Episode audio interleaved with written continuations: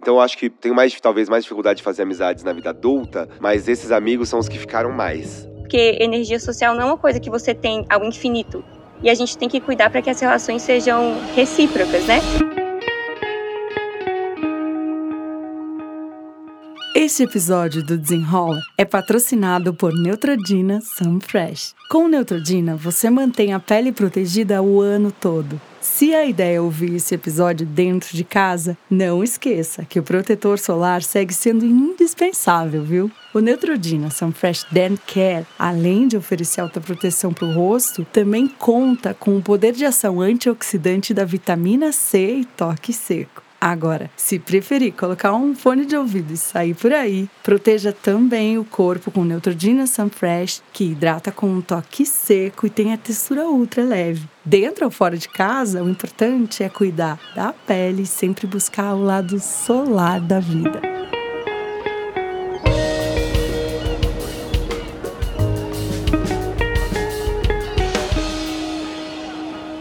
Olá, esse é o Desenrola, um podcast da Summer Hunter. Eu sou a Dandara Fonseca e toda semana a gente vai trazer aqui assuntos que você nem sabia que eram tão importantes para a tua vida. Sempre de forma solar, descomplicada e na companhia de gente que sabe do que está falando. E no episódio de hoje a gente vai falar sobre amizade. Ter pessoas com quem a gente possa se divertir, compartilhar experiências, contar em vários momentos, não só nos bons, é uma das melhores coisas do mundo. As amizades elas funcionam quase como um antidepressivo natural, gerando endorfinas que nos trazem bem-estar e aumentam o nosso tesão pela vida. Tempos atrás, a gente tinha uma ideia mais definida de quem eram nossos amigos ou melhores amigos. Geralmente, eles eram aquelas pessoas com quem a gente se encontrava ou as quais a gente tinha que ligar ali para conversar porque não estavam tão perto.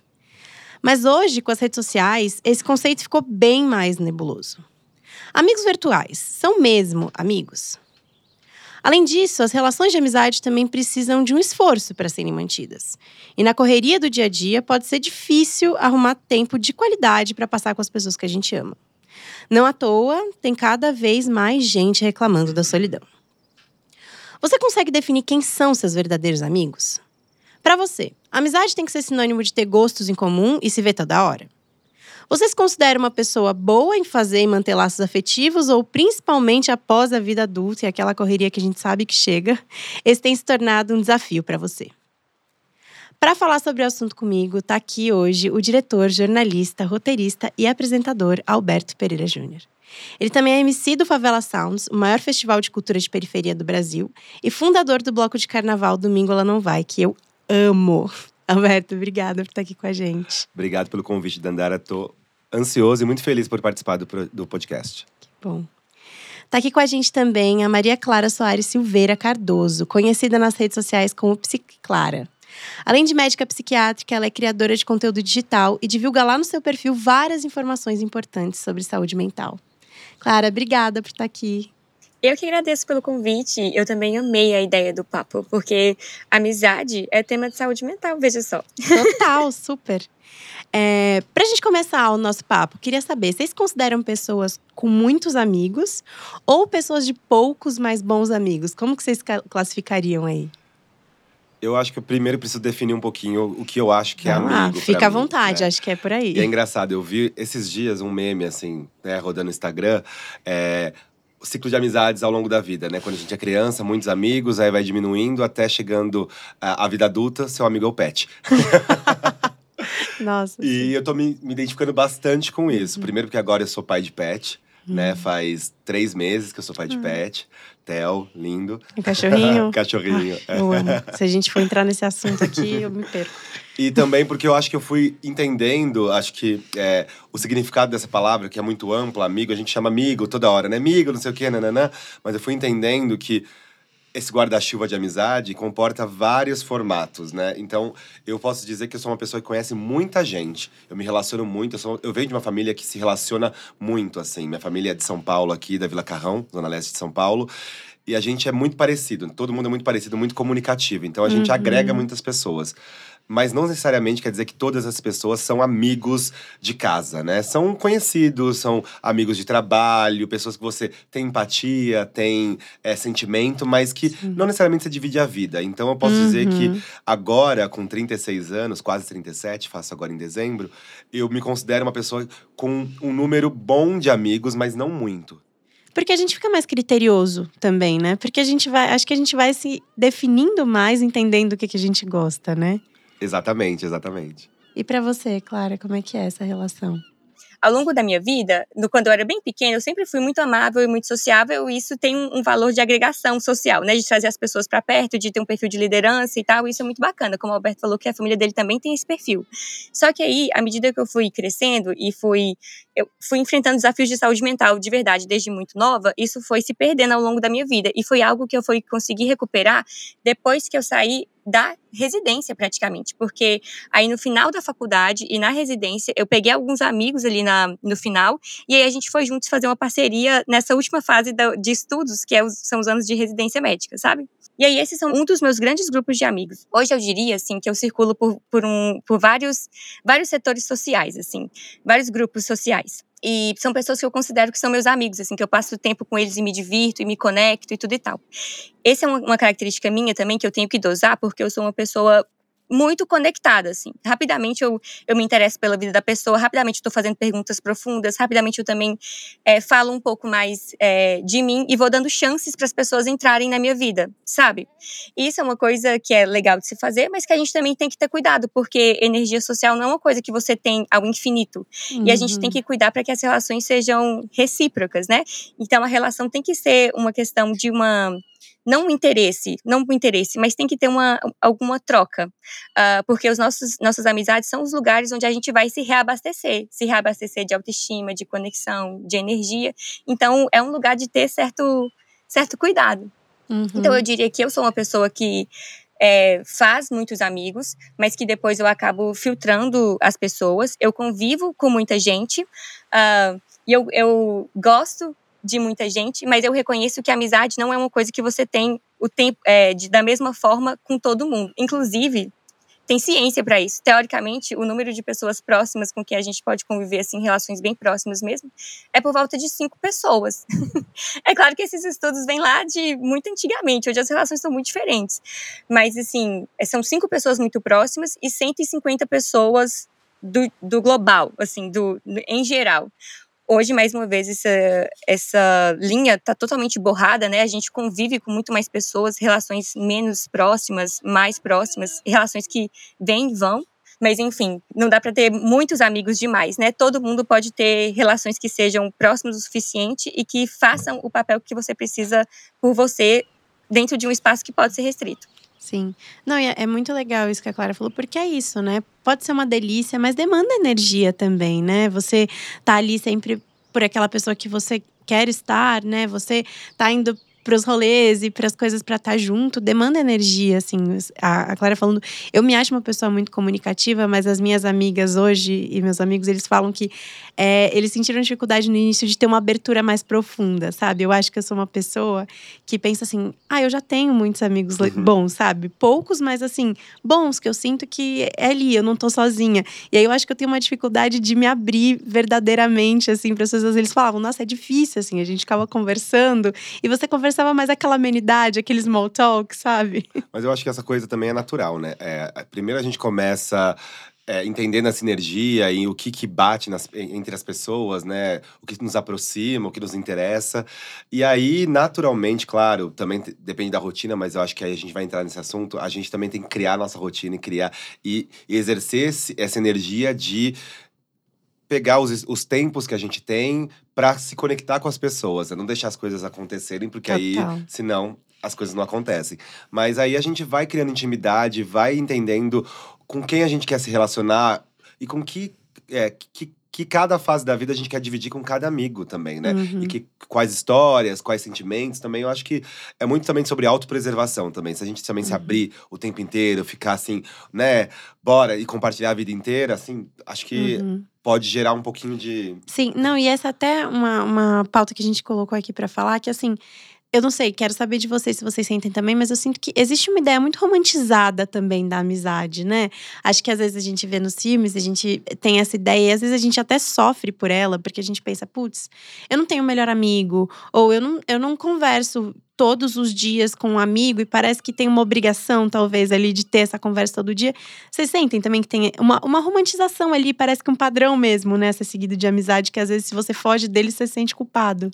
Eu acho que tem sim. É, tem pessoas que a gente não conversa faz muito tempo, mas quando conversa parece que não ficou sem falar nenhum dia, Uhum. né? Porque, é, enfim, ah, pensa parecido, é, te conhece há muito tempo e, e conhece coisas profundas da sua vida. Então, se você não, não precisa estar o tempo inteiro ali, mas ela, ela- a gente tá emanando energia, tá pensando um no outro, etc. Mas tem pessoas que às vezes, às vezes a gente troca, e acho que é, é muito engraçado, a gente falando de, né, de redes sociais e tal. Eu tenho um grupo de pessoas que eu fico mandando meme o dia inteiro. Mas não quer dizer que elas, que todas as pessoas são meus amigos. São pessoas que eu me relaciono, que têm um humor parecido com o meu, que têm assuntos interessantes que eu acho que, que vale é, compartilhar, mas não quer dizer que, que eu esteja é, aprofundando uma amizade. Eu tô só me relacionando também. Uhum. uma, uma dificuldade que às vezes eu tenho, mas é nesse momento da minha vida, que até justifica o fato de eu ter brincado com a Letícia, que eu vim aqui pra, pra Teams. Deixa eu só explicar pro pessoal. É que eu. Eu moro num centro urbano, em Montes Claros, Minas Gerais, mas eu tô passando 14 dias numa, numa, numa vila de pescador aqui no interior do Maranhão delícia. Pois é, né? A hora que eu falo isso, assim, eu fico até me sentindo muito chique, muito Não. privilegiada. Mas tomar essa decisão de estar aqui foi então, uma coisa tão sofrida. Uhum. Olha, eu fui pra Teams o ano, Pareceu tudo tão. eu fui pra Teams o ano passado. Passei alguns dias aí, é maravilhoso. Nossa, e vocês não estão vendo aqui, mas o cenário da Clara tá maravilhoso aqui. A gente vendo aqui na TV tá belíssimo. E tá fazendo esse, esse favor pra mim de ressintonizar o meu sistema nervoso central. Porque eu, eu tava com os meus nervos sintonizados lá no centro urbano, naquele ritmo e tal. E olha que eu nem moro em São Paulo. E isso aqui tá me ajudando a me acalmar um pouco. Mas por quê? Porque eu tava com dificuldades de me de me acalmar na presença dos meus amigos, das pessoas queridas, porque eu estava me tornando uma presença assim, de que por causa dessa questão de falar de saúde mental, ah, de ser psiquiatra, às vezes eu mesma me portava junto aos meus amigos como alguém que vai cuidar deles, que vai oferecer algo, que vai ouvir, que vai acalmar, que vai ter alguma coisa importante para falar.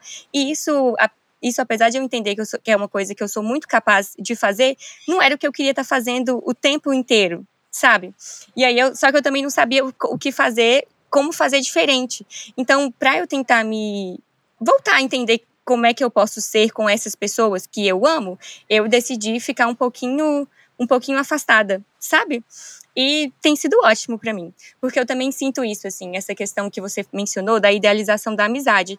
Tem idealização de tudo. Parece que a nossa vida tinha que ser um How I Met Your Mother ou então um Sex on the, and the City. Você tinha que ter um lugar preferido e os, e os rolês mirabolantes com os amigos. E e a verdade é que não é assim. Que na verdade a gente vai, à medida que a gente vai conhecendo as pessoas, a gente vai vendo que elas são diferentes, que elas têm desafios, que a nossa vida trança, encosta e descruza ali na frente. De que, por exemplo, aqueles amigos que eu mencionei que eu tava, era muito perto em outra fase da minha vida, eu mudei de cidade, eu não consigo conviver com eles mais ah, todos os dias. Eu tô cultivando outras amizades aqui, mas eles, essas pessoas continuam sendo as pessoas do meme. Uhum. As pessoas com quem eu falo de Taylor Swift, que é uma, a cantora que eu gosto de meu guilty pleasure. Enfim, e aí eu conversei isso até que foi com um paciente que ele me contou que ele tem amigos setorizados, assim, ah, esses amigos eu converso sobre isso, esses amigos eu converso sobre aquilo, esses amigos eu falo sobre isso outro. Achei isso fantástico, achei que parece que funciona. Uhum. Não, é porque tem essa ideia também, né? De que você tem que ter amigos que eh, combinem com você em tudo, em todos os pontos. E às vezes não é assim. Às vezes tem uma pessoa que é ótima pra você treinar junto, mas ir pra um rolê não é tão legal, né? E, e tá tudo bem, né? Tá super tudo bem. Eu acho que a gente. É, Nós somos múltiplos, né? Nós fazemos muitas coisas ao mesmo tempo e gostamos e temos interesse. Eu vou falar de mim, né? Minha, é, meu terapeuta fala, Alberto fala sobre você, não generalize. então, eu gosto de muitos assuntos que são contraditórios, né? Eu Gosto, eu sou, ao mesmo tempo que sou uma pessoa que gosta da balada, eu também gosto de ficar em casa, sem fazer. é, só com meu fone de ouvido, meu podcast, escutando ali, ou lavando uma louça. Eu adoro lavar louça, gente. Lavar louça é o meu guilty pleasure. Uhum. é, então, acho que não, não, não, precisa compartilhar. É, a gente não compartilha tudo e não tem, e não, não tem que ser igual a ninguém, né? Acho que a gente, não é, a gente não é igual a gente mesmo, independente de dias da semana. Imagina querer ser igual a outras pessoas o tempo inteiro para formar aquela, aquele, aquele squad de amigos perfeitos e que fazem tudo ao mesmo tempo. Acho que não precisa. Uhum. E vocês estavam falando desses, desses núcleos, né? A maior parte dos amigos de vocês, vocês acham que vem de onde? Assim, da faculdade, da, da infância ou depois da vida adulta? Vocês conseguem mapear, assim? Olha só que loucura. Eu fiz a faculdade, aí eu fiz o intercâmbio na época que tinha Ciência Sem Fronteiras, vocês lembram? Uhum. Aí eu fiz no finalzinho, em 2015. Foi, uma, foi incrível para mim. Uhum. eu acho que um dos motivos de eu estar aqui em Atins é por causa que eu tinha uma referência muito interessante do que, que é você sair do lugar onde você é sempre a mesma pessoa que você foi uma vida inteira, sabe? Isso, isso, isso tinha uma pressão sobre o meu comportamento e saindo daquele lugar, eu experimentei uma liberdade que eu não ia conseguir fazer sozinha, só com os meus pensamentos, sabe? É, mas enfim, aí voltando eu foi o seguinte, eu entrei na faculdade e aí eu passei a faculdade inteira aquele, assim aquelas coisas de meio um ritmo meio competitivo, meio austero, meio difícil, fora que, enfim, eu entrei muito nova, autoestima, mil coisas. E aí eu não fiz, não fiz amigos nessa fase. Mas aí uh, começou a ter o Sim Sem Fronteiras e algumas pessoas saíram e, vou, e caíram na minha turma. E essa, entre essas pessoas está o meu, meu noivo, né, o Dani. Então a gente se conheceu ali naquele momento e aí eu também acabei entrando para o grupinho de amigos dele, de pessoas que caíram de, de, de turma também porque fizeram um intercâmbio. E essas pessoas eu levo comigo até hoje, amo de paixão. E aí, depois que eu, que eu caí de novo também de turma, porque eu também saí para fazer intercâmbio, e aí eu saí da presença dessas pessoas e caí de turma novamente, aí eu encontrei os meus colegas que estavam na, na mesma turma que eu e também caíram, e aí a gente fez amizade. Uhum. a gente sempre teve afinidades e tal, mas nesse momento em que a gente se tornou um grupinho outsider, aí a gente uhum. se uniu mais ainda, sabe? E aí essas pessoas eu também levo para minha vida totalmente. É, são pessoas com quem eu tenho afinidade, com quem eu sinto a vontade para contar uh, meus segredos, assim, com quem cada um é de um jeitinho, sabe? Mas, por exemplo, antes de chegar aqui em Atins, eu passei em São Paulo e fiquei na casa do Matheus, que é um grande amigo meu, e assim, a sensação de estar tá com ele, de conversar com ele, de falar com ele sobre as minhas, minhas dúvidas, que eu sei que ele vai entender, é, é muito preciosa para mim, assim, já começou a ter esse efeito de ah, que bom que eu fiz isso, que bom que eu que eu me submeti a esse momento, porque eu não ia conseguir fazer isso sozinho, eu precisava dele para isso, sabe? Uhum. E aí hoje também, menina, arrumei uma turma do beach tênis, que é um povo maluco. e que eu também amo. É muito legal isso quando então, a gente… Então acho que são mais ou menos esses núcleos. É muito legal isso quando a gente começa a fazer uma coisa nova e encontra todo um outro grupo, né? Não, com certeza. E eu acho que pensando… É, meu, eu, eu vim, vim do jornalismo, né? Minha primeira formação é jornalismo. Então, trabalhando em redação durante sete anos, meus, meus grandes amigos vieram desse contato profissional, né? A gente costuma dizer que jornalista reproduz em cativeiro. Uhum. Porque a gente fica horas e horas trabalhando, fechamento, não sei o que, não sei o que lá. Então, é, a gente acaba formando uma família. É, claro que eu já, já saí do jornalismo faz 10 anos. Então, é, mantive algumas pessoas desse convívio e pessoas que eu conheci não exatamente na redação, mas a partir do convívio, outros jornalistas, amigos, assessores, enfim, de, de pautas, etc e tal. E também tem um outro grupo de amigos que eu conheci, primeiro um, na academia, uhum. né, de musculação mesmo. Uhum. E aí que me introduziu para um outro grupo, que a gente chama Beds, as bichas que amam demais. Uhum. Muito bom. E amei. Não, Ai, amei! É, não, um beijo. Tem que registrar a marca. um beijo, Beds. É, que não são só bichas não são só homens, tem mulheres nesse grupo também, mulheres cis, heterossexuais. É porque, enfim, a gente vai acolhendo todo mundo, né? É, e a partir desse grupo também, conhecendo outras pessoas e fui traçando amizades. É, agora, eu tô noivo também, é, e achei muito interessante, só fazendo um, um parênteses aqui, ser chamado para falar sobre amizade, porque eu tô nesse momento de lista de casamento. Hum. E é hum. complexo, porque sou, sou bastante sociável, então conheço muita gente, mas no meu casamento, é, infelizmente, infelizmente, aliás, felizmente, eu quero ter um grande número de pessoas, mas eu quero ter um, as pessoas que fazem sentido, né? Que de fato compartilham da nossa história, a minha e do Pedro, é, que, que nos, a gente se relaciona de verdade. Não é só porque eu conheço, é, tenho foto no Instagram, tô na balada curtindo, enfim, né? Então esse é um, um outro capítulo que a gente pode até falar um pouquinho mais pra frente. Então, e ele tem um grupo de amigos muito fiéis que, que eu também já sou, sou parte, sabe? Alberto, Diga. Eu quero saber como é que você vai resolver esse problema aí, porque depois você pode montar um curso, eu vou ser a primeira na fila. Olha, difícil, mas enfim, né? É, casar não é barato, né? A gente quer fazer um, vai fazer um casamento numa fazenda, enfim. Ai, que É, delícia. é um- é- eu quero casar uma vez só na minha vida, né? Enfim, né? Tô jogando aqui pros céus, né? É isso, Emana. Amém. E, então, é, é um momento muito especial, que é oneroso, e a gente quer fazer do, do jeito que a gente quer fazer, dos nossos sonhos. Então, tem um… Primeiro, a minha família já é muito grande. A gente criou um número mágico de convidados e, primeiro…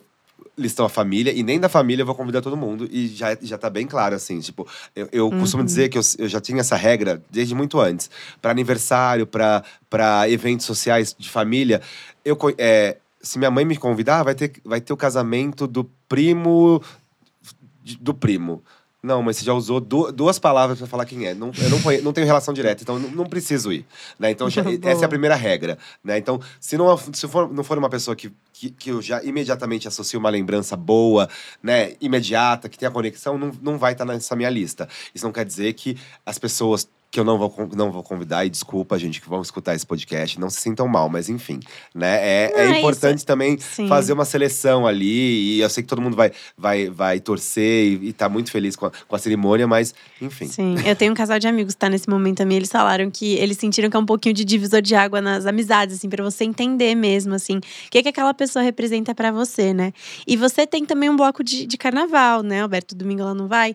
E, e eu acho que carnaval é uma data que, quando a gente pensa, a gente pensa em amizades, é, enfim, viver momentos felizes com as pessoas ali em volta. Como que é pra você essa relação, assim, de carnaval e amizade? Eu amo carnaval é, e o bloco, assim, foi um projeto que, que surgiu com, com um amigo meu, Rodrigo, que me trouxe para as beds, né? então é um projeto muito pessoal que virou um projeto grande logo no primeiro ano. É, e é engraçado que também vai chegando o carnaval e as pessoas começam: Oi, tudo bem? Ai, queria tanto ir pro trio elétrico, ai, não sei o quê. E aí a gente percebe que quem de verdade faz sentido trazer, porque acompanha a história, ou quem tá querendo lá só pra dar o close, né? Carnaval é livre, é rua, eu gosto de encontrar muita gente, etc e tal. É, e, é, e é muito meu espírito, né? Eu nasci finalzinho de dezembro, né? Um pouquinho antes do verão. E então eu sou muito solar e gosto muito de estar na rua, de, de dançar, de cantar. E carnaval tem muito, muito disso. E eu acho que por ser o espírito da rua, carnaval, é, é multidão, é aglomeração. Mas quando a gente trata de amizade, a gente é, é o oposto, né? É intimidade, é, é casa, é aconchego. Então, eu consigo traçar bem as diferenças entre isso. E, e eu acho que a gente já até falou um pouquinho aqui. A gente sempre esbarra em redes sociais e tecnologia, porque mudou tudo, né? É, vocês acham que, que depois das redes sociais, da tecnologia, ficou mais difícil a gente definir esse conceito de amizade? O que, que você acha, Clara? Eu até escrevi esses dias um pouco sobre isso, porque eu estava pensando nesse tema. Ah, as redes sociais, teoricamente, elas são boas para a gente fazer manutenção das amizades que a gente já tem. Ah, só que, igual a gente estava conversando, as amizades elas têm um ciclo, né? Pessoas que fazem mais parte da nossa vida em determinados momentos e outras, ou em outros momentos elas estão um pouco mais distantes, mas continuam sendo especiais.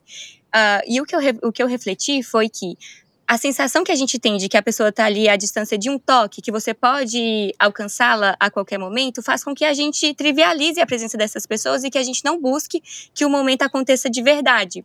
Porque as redes sociais, elas têm um papel de você ver ali o que está acontecendo na vida da pessoa, mas isso não é o material que faz a conexão. O que faz é o que o Alberto falou, é a intimidade, é a proximidade. E assim, tem pesquisas mesmo que mostram que a interação física, ela tem um efeito um efeito fisiológico mais profundo do que a digital.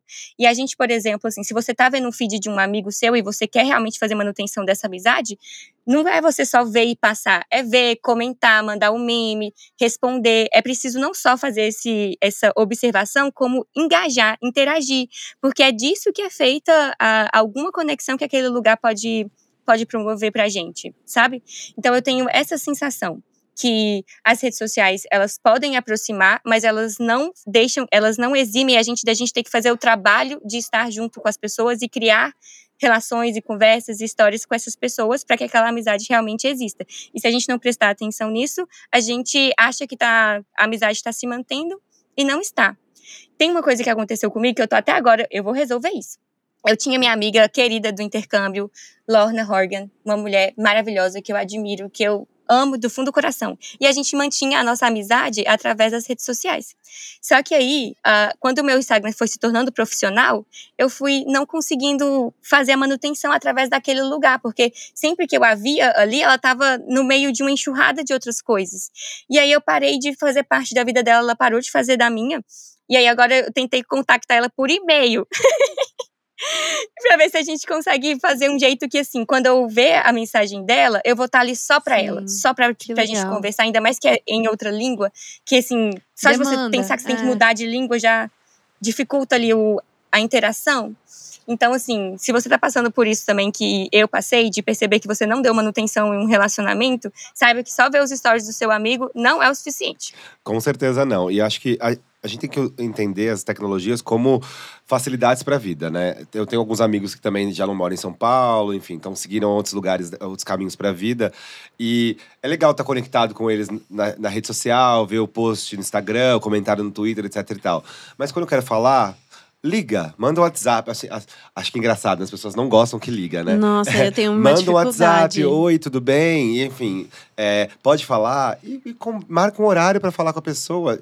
Pode parecer não espontâneo, mas é, mostra que você tem interesse uhum. de saber como que tá, a pessoa tá. Mas também assim, não é para marcar um horário tipo, ah, é toda terça-feira às nove da noite, como se fosse um compromisso, aquele compromisso é, que, não, que não tem sentimento, aquela, aquela coisa para cumprir. Né? Não, não é para uhum. cumprir. Se de repente, pela agenda das pessoas, é um bom horário, você cria esse hábito, mas deixa, deixa a coisa fluir, sabe? Mas, mas é, é muito legal isso que vocês estão falando, que é isso, né? Porque a, a tô aqui pensando na, que, várias coisas agora que é isso, né? Acho que a gente se aproveitou dessa facilidade de pensar assim, ah, agora eu consigo aqui mandar um meme para essa pessoa de vez em quando e tá bom. Porque é isso, a gente sempre tá na correria e aí a gente vai deixando esses laços cada vez mais frágeis, né? Porque é isso, eu, eu sou uma pessoa que tem muita dificuldade com ligação, assim. Eu, eu tenho. Eu me dá um ataque cardíaco de ligar e aí eu ligo, sabe? Eu tenho nervosismo, assim. Só que eu percebo que eu sinto falta dos meus amigos e cada vez mais eu tenho ligado para eles. Porque eu acho que é uma forma da gente estar tá perto, né? Ali, querendo ou não, de, de certo jeito. E, e o Alberto falou no início do, do episódio que também tem uma banalização, vamos colocar assim, dessa palavra amigo às vezes, né? A gente chama muito todo mundo de amigo e amigo ali nas redes sociais. É, vocês têm amigos virtuais? Vocês já tiveram amigos que surgiram assim por esse rolê virtual? Ah, eu acho que sim. Eu acho que é, desde a época lá do ICQ, lá atrás, uhum. né? Tem, falei, tem 36 anos, né? Então, eu tô, eu conheço, frequento a internet, uso a internet faz bastante tempo. Desde a época do ICQ, que tinha. É, muitas pessoas assim que a gente não conhecia, né? Depois pro Fotolog, eu fui fotologger, uhum. né? Que é pré-Instagram, é, mas fotologger de marcar encontro na escadaria da Gazeta, na Paulista, para tirar foto toda quarta-feira. Era quarta-feira, oito da noite. Era isso mesmo. e que foram pessoas que começou na, na, virtualidade, porque eram pessoas que moravam em outros lugares, outras cidades, mas que a gente começou a se encontrar, a gente até hoje mantém um grupo é, no WhatsApp para se falar. Enfim, eu fui, eu fui recentemente para Maceió e tem uma grande é, amiga daquela época que, que tá nesse grupo. Eu, infelizmente, não consegui encontrar, a gente ainda não bateu, mas a gente fica se falando e tal. É, então, existe amigo. Acho que dá para ter amigos virtuais, mas é legal quando a gente consegue, de alguma maneira, materializar essa amizade, sabe? Não é que vai ser todo dia, toda hora, mas de alguma maneira trazer isso pra, pra vida. Uhum. Demais. Gente, eu tava pensando aqui e eu não tenho nenhum amigo virtual. Assim, não. Aí eu pensei, ah, eu tenho 30 anos. Deve ser isso. É, eu também. Esses sete anos a menos aí. Eu também não tive, mas eu sei de amigas que tiveram, assim, criaram relações. Eu, eu, tenho, eu tenho 24, né? Mas assim, eu tenho amigas que tiveram amigos virtuais, assim, que depois viraram amizades físicas ali em algum momento, ou não, seguem virtuais por muitos anos. Eu nunca consegui, eu não, não eu acho que eu tenho dificuldade com a tecnologia. eu não sou uma, eu não gosto muito de WhatsApp, sabe? De ficar mandando mensagem. E eu acho que isso é até uma dificuldade, porque muita gente fala da dificuldade de fazer amigos na vida adulta, né? Porque eu acho que na infância a gente tá ali convivendo com as pessoas na escola, na adolescência também, na faculdade você também tem um núcleo ali, né? Aí depois no trabalho. Mas vocês sentem essa dificuldade de fazer amizades na vida adulta? Mas eu acho que a amizade na vida, é, na infância, na adolescência, não, não são geralmente. Primeiro é, é, é geolocalização, né? Você tá naquele, Uhum. naquela escola, você, você faz tudo muito mediado pelos adultos, inclusive, pelos seus pais. Sim, são Então, menos possibilidades é, ali, é, né? É o que tem ali, você, você não trafega muito. Então, acontece, você cria amizades profundas. Enfim, eu estudei no mesmo colégio dos dois anos de idade ao terceiro ano de ensino médio. Então, eu conhecia todo mundo daquele, daquele espaço. E, e formei amizades muito profundas. Mas que eu, eu olho hoje em dia, depois, quando eu me formei e fui pra faculdade, poucas se mantiveram realmente profundas. É porque acho que a gente foi entendendo que a gente compartilhava um, um mundo, mas depois eu fui criando e ampliando meu mundo para outros lugares e a vida foi tomando outra forma. Então eu acho que eu prezo mais, eu tenho mais talvez mais dificuldade de fazer amizades na vida adulta, mas esses amigos são os que ficaram mais, sabe? Uhum. Eu também já, já me debrucei um pouco sobre essa questão, tanto porque, assim, a preocupação que eu tenho quando eu vejo um adulto que não tem vida social, que não tá com. não tem suporte social, suporte é, de amigos e tal, porque é por causa da minha, da minha profissão mesmo, né? Eu sei que a pessoa poder contar com outros, ter conexões, isso, isso nutre a saúde mental dela. É como é como assim o sol para as plantas. As nossas relações com as outras pessoas, elas fazem o mesmo papel que a luz do sol faz para as plantas, de nutrir, de permitir que elas cresçam, que elas estejam é, que elas estejam frondosas e florescendo. Inclusive esse termo florescer é um termo que às vezes a gente usa para falar de pessoas quando elas estão assim é, elas estão frutificando em seus potenciais, quando elas estão bem, quando elas estão para além do saudável, elas estão causando transformação no, no mundo, sabe? E isso requer você estar conectado é, às outras pessoas. Então, assim, quando eu vejo, por exemplo, assim, um adulto que está com dificuldade de fazer amizades, eu penso, onde que essa pessoa pode, pode fazer amigos? Só que chegar num lugar com a intenção de fazer amigos também pode ser um pouco embaraçoso, assim, não é? Uh, ao mesmo tempo, o ambiente de trabalho, onde eu vejo que as pessoas circulam, é um lugar onde você pode fazer amigos, mas é um lugar que às vezes você tem que navegar de uma forma tão complicada que você precisa dos seus amigos para te ajudarem a se recuperar daquela convivência difícil que você é obrigada a É, ter. porque também tem, é um Ah. ambiente com competitividade, igual a gente falou muitas vezes, né? Às vezes você não pode demonstrar tanta vulnerabilidade Sim. ali nesse espaço, né? Sim, e eu, então eu acabei supondo assim que lugares onde a gente pode fazer amigos depois de adultos é onde a gente compartilha alguns interesses leves assim de hobbies. E aí Uhum. pode ser um- uma questão interessante de você explorar algo sobre você e no caminho fazer amizades. Por exemplo, teve uma vez, na verdade eu conheci o meu noivo foi num rolê desse. Eu conheci ele na faculdade e aí levei ele pra fazer uma escalada com uma galera que a gente nunca nem tinha visto. E todo mundo que chegava lá era tão aco- bem acolhido. Eles eram, vem, calmon, sobe mesmo, a gente vai preparar essa, essa trilha aqui para você subir, que é mais facilzinha e tal. Então tem esses ambientes onde as pessoas estão disponíveis, estão abertas, estão mais generosas e fica e fica mais fácil, sabe? De, de você ver quem é você ali naquele lugar, em vez de você querer só se encaixar, que é uma coisa meio pesada também pra gente, pra gente levar pra esses lugares, né? Sim. E aí, essa questão de fazer amizade na vida adulta, a gente já falou aqui várias vezes, eu acho, em várias, vários pontos. É que, cara, tá todo mundo muito cansado, né? A rotina de todo Sim. mundo é muito corrida, a gente tem que fazer muita coisa pra sobreviver, basicamente, né? E aí. É normal que a gente não tenha energia ou que às vezes a gente ache difícil é, definir ali um tempo pra gastar com as amizades. Porque ou a gente não tem mesmo, tem gente que não consegue ter, e você tá muito cansado às vezes e você só quer deitar na cama e dormir por horas e não tem mais ali aquela energia, né? Vocês sentem dificuldade pra encontrar ou já sentiram e fizeram estratégias ali pra encontrar esse tempo de qualidade com essas pessoas? Porque às vezes é isso também, né? Não é você só tá ali e tá preocupado com a mensagem que vai chegar do seu trabalho, tá olhando o celular toda hora. Pensando no o que você vai fazer no dia seguinte. É o tempo de qualidade também, né? Vocês sentem dificuldade ou já sentiram? Olha, eu, eu acho que eu vou falar de dois momentos: pré-pandemia e pós-pandemia, Uhum. né? Porque eu acho que eu também. é, acho que todo mundo mudou. é, Total. mas eu falando de mim de novo, né? Sem querer generalizar, é um exercício que eu tenho, tenho que fazer bastante. É, eu acho que antes da pandemia, eu era um ser. Eu continuo sendo um ser muito sociável. Que se você olhar. É, a galera olha, nossa, Alberto, você tá em cinco lugares ao mesmo tempo no, no dia. Gente, internet não é verdade, tá? Uhum. Internet também, a gente, a gente aprende, aprende, a gente mostra o que a gente quer mostrar, do jeito que a gente quer mostrar, né? Não é, não é 100% verdade aquilo. Faz parte, mas não é o real. Exatamente. Um recorte. É um recorte, exatamente.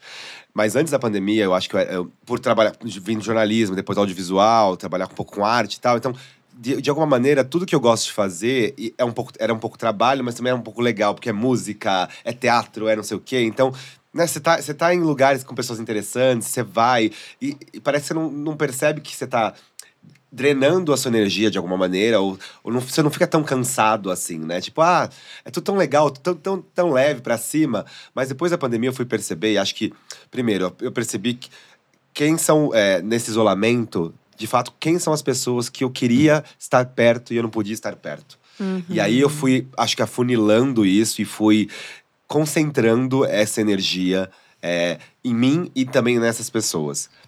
E aí, claro, é, eu também acho que eu, eu sempre trabalhei muito, fui e venho de uma profissão que, né, jornalismo e audiovisual, que são profissões que são sempre à beira lá do, da extinção, porque ah, a máquina vai substituir, é, não sei o quê, chat GPT, não sei o quê, enfim. Meu Todo Deus. dia está um passo de perder emprego, né? Exatamente. E, e eu já chegou na psiquiatria e na psicologia esse drama, hein? Pois é. A gente também tá em perder o emprego. Pois é. Daqui a pouco vai ser realmente uma grande Matrix, né, gente? Só máquinas aí, a gente só alimentando só essa. É, só alimentando a máquina, na verdade. É, mas aí eu fui percebendo que trabalhava demais. Como eu vou concentrar minha energia? Vou começar a criar uns, uns limites, né?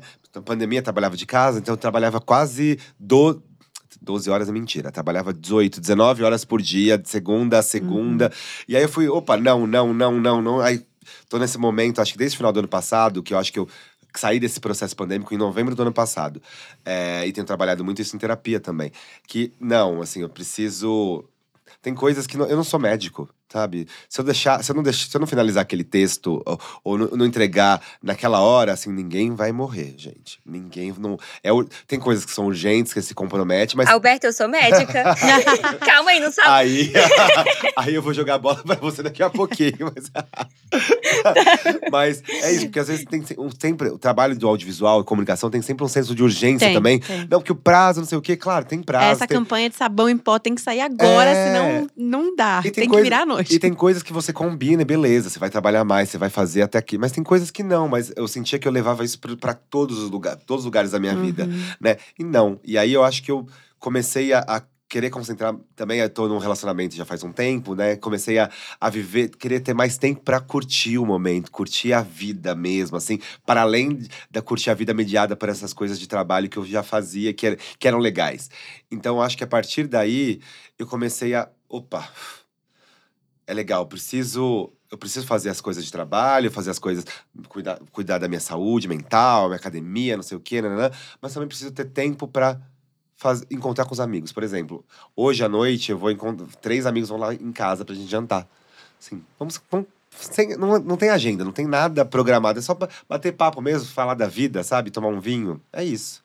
Então, eu estava aqui pensando na pandemia, porque a pandemia deixou todo mundo saber que solidão dói. E as pessoas até fizeram esses estudos, né, que mostram que a sensação de estar sozinho, de estar desconectado, de estar isolado, ela é similar, assim, símile cerebralmente à experiência de dor.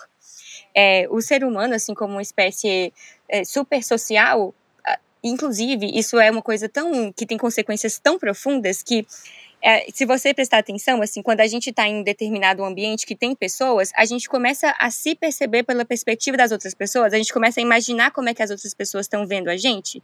E isso, na nossa cabeça, não é necessariamente uma distinção de, ah, essa é a minha perspectiva da perspectiva de fulano sobre mim. Isso é uma, uma perspectiva que eu tenho sobre mim mesmo. Deu para entender? Hum. o que eu quero dizer é que é convivendo com as pessoas que a gente desenvolve a nossa perspectiva sobre nós mesmos. Uhum. O que as uhum. outras pessoas sentem e pensam sobre nós acaba contando de alguma forma. Isso faz parte da, da, nossa, da nossa fisiologia de ser, sabe? É por isso que a gente tem que tem que ter cuidado com onde a gente circula e as pessoas com quem a gente convive, com quem a gente divide, como a gente falou. Quando você estava falando, Dandara, da questão de a gente não ter energia para socializar, eu estou me sentindo um pouco radicalizada nesse sentido hoje, porque eu estou lendo o livro Neoliberalismo na Gestão do Sofrimento Psíquico e pensando assim: não é normal as pessoas não terem energia para socializar. Isso é uma necessidade uhum. humana básica, como água limpa, uh, como a necessidade de a gente poder desenvolver as nossas potencialidades, uh, como escola, como afeto, enfim, a gente tem, nós como seres sociais e complexos, a gente tem necessidades complexas, né? Uh, enfim, e aí isso é uma coisa que eu acho importante pontuar para a gente pensar isso com aquela pontinha de crítica. Assim, Não de, normalizar, né? Outra coisa que eu achei muito legal que o Alberto falou é que assim que ele faz muitas coisas legais, mas ele decidiu não curtir a vida, é, não curtir a vida de forma somente imediata pelas coisas legais que ele tem que fazer, porque isso para mim foi assim, se achou uma saída psíquica muito interessante, porque é muito sedutor a gente ir ser produtivo e fazer e ser visto e tal. Só que isso não é tudo, isso mantém ali dentro da gente uma sensaçãozinha de vazio que é para ser cuidada por nós mesmos, né, dentro da nossa, da nossa intimidade. Eu, eu achei legal também você falando, porque você busca muito as, os ambientes sociais, que é uma característica, às vezes, de pessoas que têm um temperamento mais extrovertido. E aí a gente se vê assim, ah, aceitei o convite, ah, fui, aí ótimo. E quando você tá lá, você tá bem. Só que aí, no final do dia, você viu que gastou o fosfato, sobrou o glutamato, gastou a glicose. E você tem que tem que descansar. E aí existe essa orientação até de um livro muito legal que veio de um que chama The Good Life, né? Que ele até vai ser traduzido no Brasil agora, a, a boa vida, que fala que a gente pode pensar nos nossos relacionamentos entre aqueles entre aqueles que nos energizam e aqueles que nos drenam. E quanto tempo a gente passa com um e com o outro, sabe? Não quer dizer que uma pessoa que te drena seja uma pessoa da qual você tenha que se afastar. É uma relação que às vezes é necessária ali, ou que faz parte, ou enfim, aquilo requer sua atenção, de alguma uhum. forma. Seja que for para afastar, você vai requerer sua atenção, desenvolver o um plano para afastar dessa pessoa. Uhum. E outras relações que energizam a gente, que você sai de lá, mas mesmo que você falou muito e tal, num ambiente com um nível adequado de estimulação, você fica você sai dali reenergizado. Então, a dose não é só para mais ou para menos, ela é sempre qualitativa, individual, enfim. Cabe a gente ter curiosidade sobre si, né? Igual o Alberto fez para se superar, assim, muito legal. E, é, eu acho que é, esse é o ponto mais importante de tudo que a gente fala aqui normalmente, né? Que é sair do automático muitas vezes, né? Porque eu também percebi que eu estava muito no trabalho, muito em fazer os projetos, que beleza, também pode trazer ali alegria em certo ponto, mas eu percebi que minhas amigas, meus amigos estavam vivendo e eu estava deixando de estar naqueles momentos, às vezes. Eles tinham várias conversas ali no WhatsApp super legais e eu chegava depois, no final, e pensava, putz, não dei atenção para essa pessoa e eu comecei a me sentir um pouco sozinha mesmo, assim, de caramba, tem tantas pessoas incríveis aqui, eu não tô dedicando o meu tempo que eu quero dedicar meu tempo a essas pessoas, né? E aí quando a gente faz esses posts falando sobre amizade, a gente adora fazer posts falando sobre amizade lá no The Summer Hunter, a gente percebe que tem muita gente se sentindo sozinha. E aí eu queria saber de você, Clara, se realmente no consultório, enfim, nas suas experiências, realmente tem muita gente falando de solidão e reclamando de solidão, e se o motivo é só esse enfim, da gente que a gente está falando aqui dessa correria do tempo, ou se tem outros que dá para puxar? Tem algumas coisas que eu observo. Essa questão da solidão é central, porque tem na lista de necessidades humanas universais e tal, tem a segurança em primeiro lugar. Sem segurança a gente a gente só pensa na segurança. Uh, e em segundo, essa, essa sensação de pertencimento, de conexão, de ser reconhecido, de ser aceito dentro de um lugar. E isso é essencial para que a nossa. O nosso, eu vou usar esses termos que agora eu nem gosto tanto de usar, mas fácil entender que é para o nosso cérebro funcionar bem. Igual assim, um estômago não aguenta tomar Coca-Cola o dia inteiro, o cérebro não aguenta solidão por tempo prolongado. A gente precisa desse estímulo para que a gente é, se renove e se mantenha saudável. Então tem esse ponto que às vezes as pessoas têm várias pessoas na vida delas, mas elas não conseguem estar vulneráveis dentro desses relacionamentos, elas não conseguem se sentir aceitas, pertencentes, elas às vezes estão nesses relacionamentos sempre com a sensação de que elas ultrapassam os próprios limites para se manterem ali. Então, Uhum. tem a convivência, tem o gasto de energia, mas não tem as necessidades sendo atendidas. Porque, igual eu estava falando com a Letícia antes da gente entrar, tem essa questão do adulto, né? Porque a gente precisa de uma maturidade também para cultivar os nossos relacionamentos, de entender quais são as nossas necessidades, a, a gente saber que a gente tem que providenciar, seja através de outras pessoas, formas de atender às nossas próprias necessidades, porque necessidades não são não são é, necessidades são necessidades assim é, a palavra é essa mesmo não é não é uma, um luxo entende ah, Uhum. então você ser, você ser compreendido, aceito, ter aquela pessoa que te escuta, que às vezes não tá ali para te oferecer solução ou para te constranger, isso é uma necessidade. Agora você saber que você precisa dessa necessidade e buscar ela em pessoas que são capazes de te atender, isso é uma responsabilidade sua também. Você ir estabelecendo limite na forma como a pessoa está ali se portando com você, para que você e vai, vai pautando esse relacionamento para que ele seja mais recíproco e mais, e mais harmonioso, sabe? Sim. É. E aí também a gente entender que não é com todo mundo, não é a qualquer lugar, e tem as necessidades dos outros também nesse contexto. É assim que a gente vai cultivando conexões, e como as pessoas têm muita dificuldade de falar sobre si, é, às vezes fica aquela sensação de solidão, mesmo com uma pessoa muito próxima, mesmo dentro de, às vezes, de um casamento, assim, sabe? Eu vejo que as nossas, essas pessoas mais jovens, a nossa geração, é, tá mais preocupada com isso, sabe? E isso, e graças a Deus, porque a ciência mostra, tem o estudo de adultos lá de Harvard, mostra que o que mais prediz a qualidade da nossa saúde, a nossa longevidade, a nossa saúde mental, é a qualidade das nossas conexões. Uhum. É a gente ter pessoas que ajudam a gente a processar o que a gente sente, pessoas que causam na gente a sensação de que a nossa vida tem valor, sabe? Uhum. É Sim. muito sobre, sobre isso, assim. Isso, Uhum. veja só, tá difícil de você, das pessoas fazerem hoje em dia, no estilo de vida que a gente tem. Uhum. É Não só falta de isso. Sim. Nossa, você falou. esse- Muito. Tudo que você falou é, é, ba- bateu muito em mim. E eu só queria dizer: eu não sou ninguém sem meus amigos. É isso. Uhum. É, eu também não. E aí a gente já falou um pouquinho também dessa diferença, né? Acho que a gente chegou à conclusão aqui que a gente não precisa ser igual aos nossos amigos. Mas muitas vezes, às vezes, principalmente com amizades de infância, a gente fica muito diferente, né? Muito. Muda muito. E aí, como que é pra vocês? Vocês já desf- desfizeram amizades? Vocês têm facilidade? Tem também a polarização política que a gente vive, né? Que eu acho que impactou ali nesse momento, né? Olha, eu acho. Não sei se é sorte ou se eu observo muito do lado político. Eu não perdi nenhum amigo por conta da Uhum. política, porque eu acho que eu não tinha, não tinha nenhum amigo que, que divergisse tanto assim de mim. Uhum. né? É, Nessas questões, enfim, de polarização política, de preconceito, etc e tal. Mas eu acho que eu fui entendendo, eu sempre entendi um homem preto, né? Eu venho de uma família preta. E acho que me, me entender mais nesse mundo foi me entender um homem gay. Quando eu me entendi um homem gay, já na minha início da ado- adolescência, eu acho que eu fui entendendo, fui sendo mais criterioso em, em traçar relações, em dividir vida. E isso já fez com que eu perdesse algumas pessoas por esse caminho, né? E aí acho que isso foi se mantendo. Eu sou, eu tento ser, eu sou um homem gay, sou um homem preto, sou um homem positivo. Então, esse pacote todo tá aqui, né? Ninguém precisa ser igual a mim, mas precisa coadunar e entender as- essas minhas ca- características que não me definem, mas fazem parte de quem eu sou, Uhum. né? Então acho que é, é por aí. Sim, demais. Isso é demais mesmo, porque autenticidade é um superpoder, né? E eu tô entendendo que isso foi algo que você foi foi adquirindo através de se conhecer como indivíduo e como indivíduo dentro dessa sociedade, nessa história. Isso é muito potente, sabe? Porque é, eu entendo que esse filtro que você foi fazendo é um filtro assim de existem pessoas que foram ficadas que foram ficando de fora, mas existem pessoas que foram convidadas a entrar e foi, isso foi bom para elas também, isso acrescenta na vida delas. É sempre bom, eu, eu fiz esse comentário porque eu acho que é sempre bom as pessoas lembrarem que a gente precisa a gente precisa ser a gente mesmo, não de uma forma violenta, agressiva, nem nada, mas é, é com isso que a gente se conecta, é, é, é oferecendo quem a gente é, 下面、嗯、Aí eu achei muito bacana a sua fala, Alberto. É. é não se forçar para estar num lugar que não, vai, não faz sentido para você, né? Exatamente.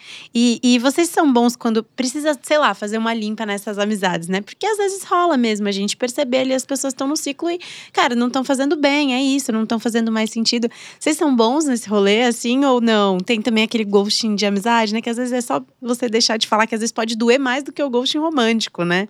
A pessoa te dá um ghost de amizade, às vezes dói ali mais no coração, né? Olha, gosto de amizade, acho que quando eu, quando eu percebo. Assim, eu acho que eu não, não, eu não costumo fazer. Eu posso ser contrariado, alguém vai comentar aí É. depois do podcast. Você fez o gosto comigo, sim. É, eu acho que a gente percebe quando a, a sintonia não, não, não vai batendo, né? Quando, quando as coisas desandam. E eu sou uma pessoa que eu adoro conversar, né? E eu tento conversar. Eu, eu não consigo guardar pra mim, tipo, ai, não, deixa, deixa. Você Então, manda real. Eu mando a real. E se não entende, ou se, ou se fecha, enfim, eu deixo, dou, dou o tempo da pessoa. Isso naturalmente vai, vai filtrando, né? Uhum. Você sabe, eu fiz isso uma vez, que não foi um ghosting, foi um término mesmo. Ai, e quando eu lembro dessa história, eu penso assim, eu, hoje eu tenho orgulho da forma como eu me posicionei, e eu sinto só que eu demorei demais a fazer isso. Porque era uma, uma amizade, assim, como eu falei lá no início, eu demorei a formar vínculos, então eu não fui tão criteriosa quando eu formei um primeiro grupo. Na verdade, eu tava muito querendo que a gente fosse um, um clubinho, sabe? E aí tinha essa amiga que ela tinha um perfil muito crítico, assim, muito crítico mesmo. E eu não, eu vou falar com vocês que eu também tenho um perfil muito crítico, mas muito crítica de mim mesma. Então, todas as coisas que ela falava me davam muito gatilho, porque era como se desse voz para o meu lado crítico que eu já tenho dentro de mim. E isso não era uma coisa que me fazia bem dentro da dentro da amizade, porque eu não sabia como contra-argumentar, no sentido de falar que ela estava a construção do juízo que ela estava fazendo de mim estava errada. Só que eu achava que aquilo era era como é- eu posso falar exatamente essa palavra, era inútil, era, era despropositado, assim, era cruel e sem sentido, porque quando eu estava tentando me superar nesse, nesse aspecto, vinha essa amiga e drá na minha cabeça, sabe? De falar que, por exemplo, o meu conteúdo no Instagram era só para ser instagramável, que ele não era verdadeiro. Meu Deus. Uhum. Aí eu, amada, eu tô aqui passando assim, super. Você não sabe o que, que eu tô passando pra criar esse, esse perfil. E você vem me trazer essa visão superficial do que, que eu tô, do que, que eu tô falando, assim, sem ter demonstrado nenhuma curiosidade. Seus amigos, as pessoas com quem você convive, estão aqui me parabenizando e você não consegue. Uhum. Enfim. E aí chegou num ponto que foi assim: eu tava. Vocês lembram quando caiu a barragem, a barragem de Brumadinho? Sim. Uhum. Eu fui fazer um atendimento das pessoas que sofreram trauma dessas, dessa e perderam pessoas. E aí foi uma coisa tão horrorizante pra mim, assim, no sentido da experiência de escutar os relatos e ver como é que as pessoas viveram isso, que eu saí de lá com a cabeça assim desse tamanho, sabe? Fiquei muito, Uhum. muito atordoada com aquilo. E aí eu falei assim, amigos, preciso de vocês. Me escutem que- queixando e reclamando aqui por uns alguns minutos que eu vou ficar bem. E aí essa amiga me falou assim: "Olha, eu não escuto ninguém. Não conte comigo". Meu. Gente, Nossa, que vai pessoa tarde. ótima, Beijo, né? Um tchau. abraço. Aí essa minha, essa minha amiga falou isso, aí eu fiquei assim mal com isso. Eu levei para isso para minha terapeuta e a minha terapeuta foi direto no assunto assim: "Mas por que que você queria que ela te ouvisse assim, como se eu não pudesse pedir isso dela, que eu não estava sendo adulto o suficiente?". E aí isso acabou que foi uma intervenção que pisou ainda mais no meu na minha ferida, sabe?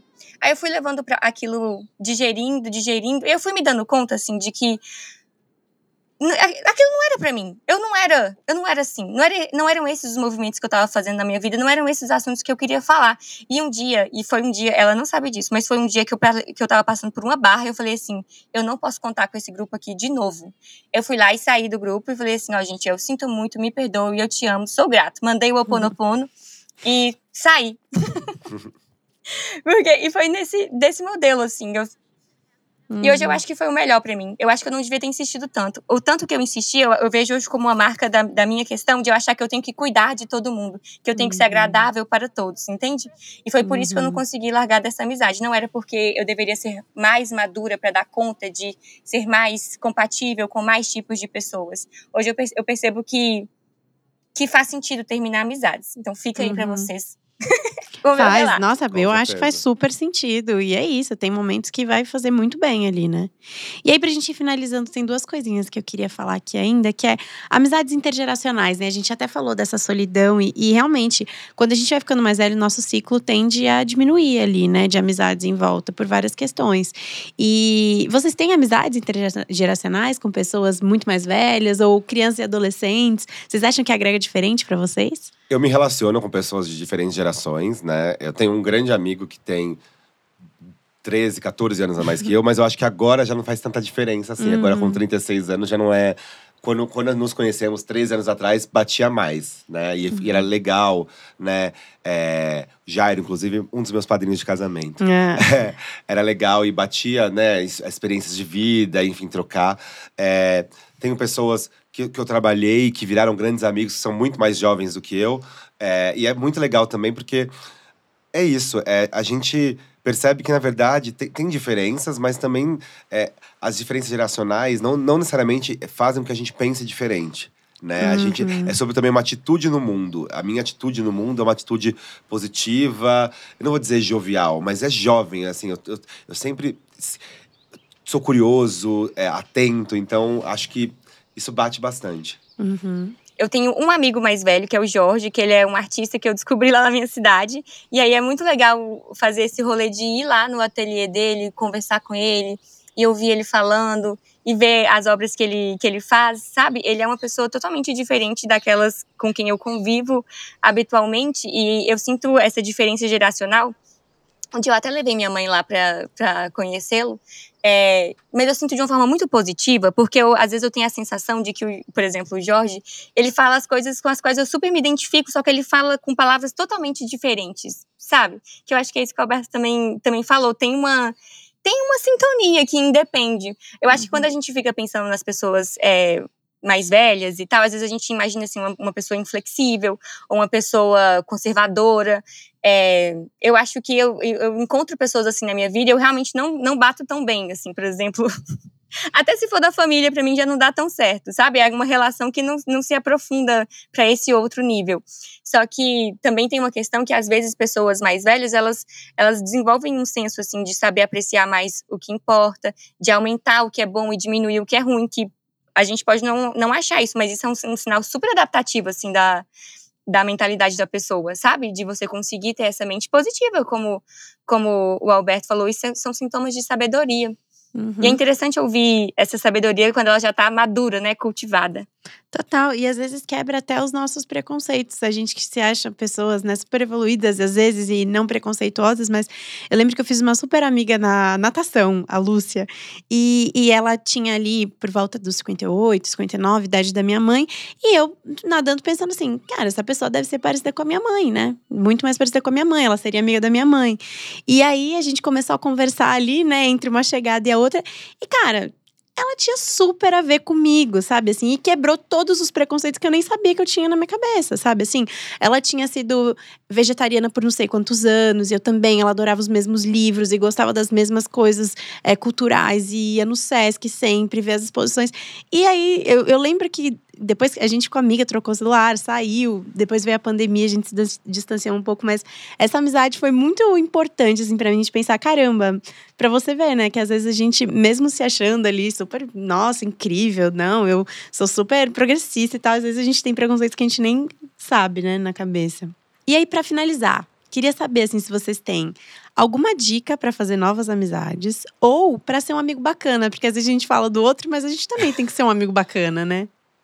É, eu acho que para fazer novas amizades, primeiro, é, seja você e seja aberto a ouvir o outro. E acho que isso também é, é para ser um amigo bacana.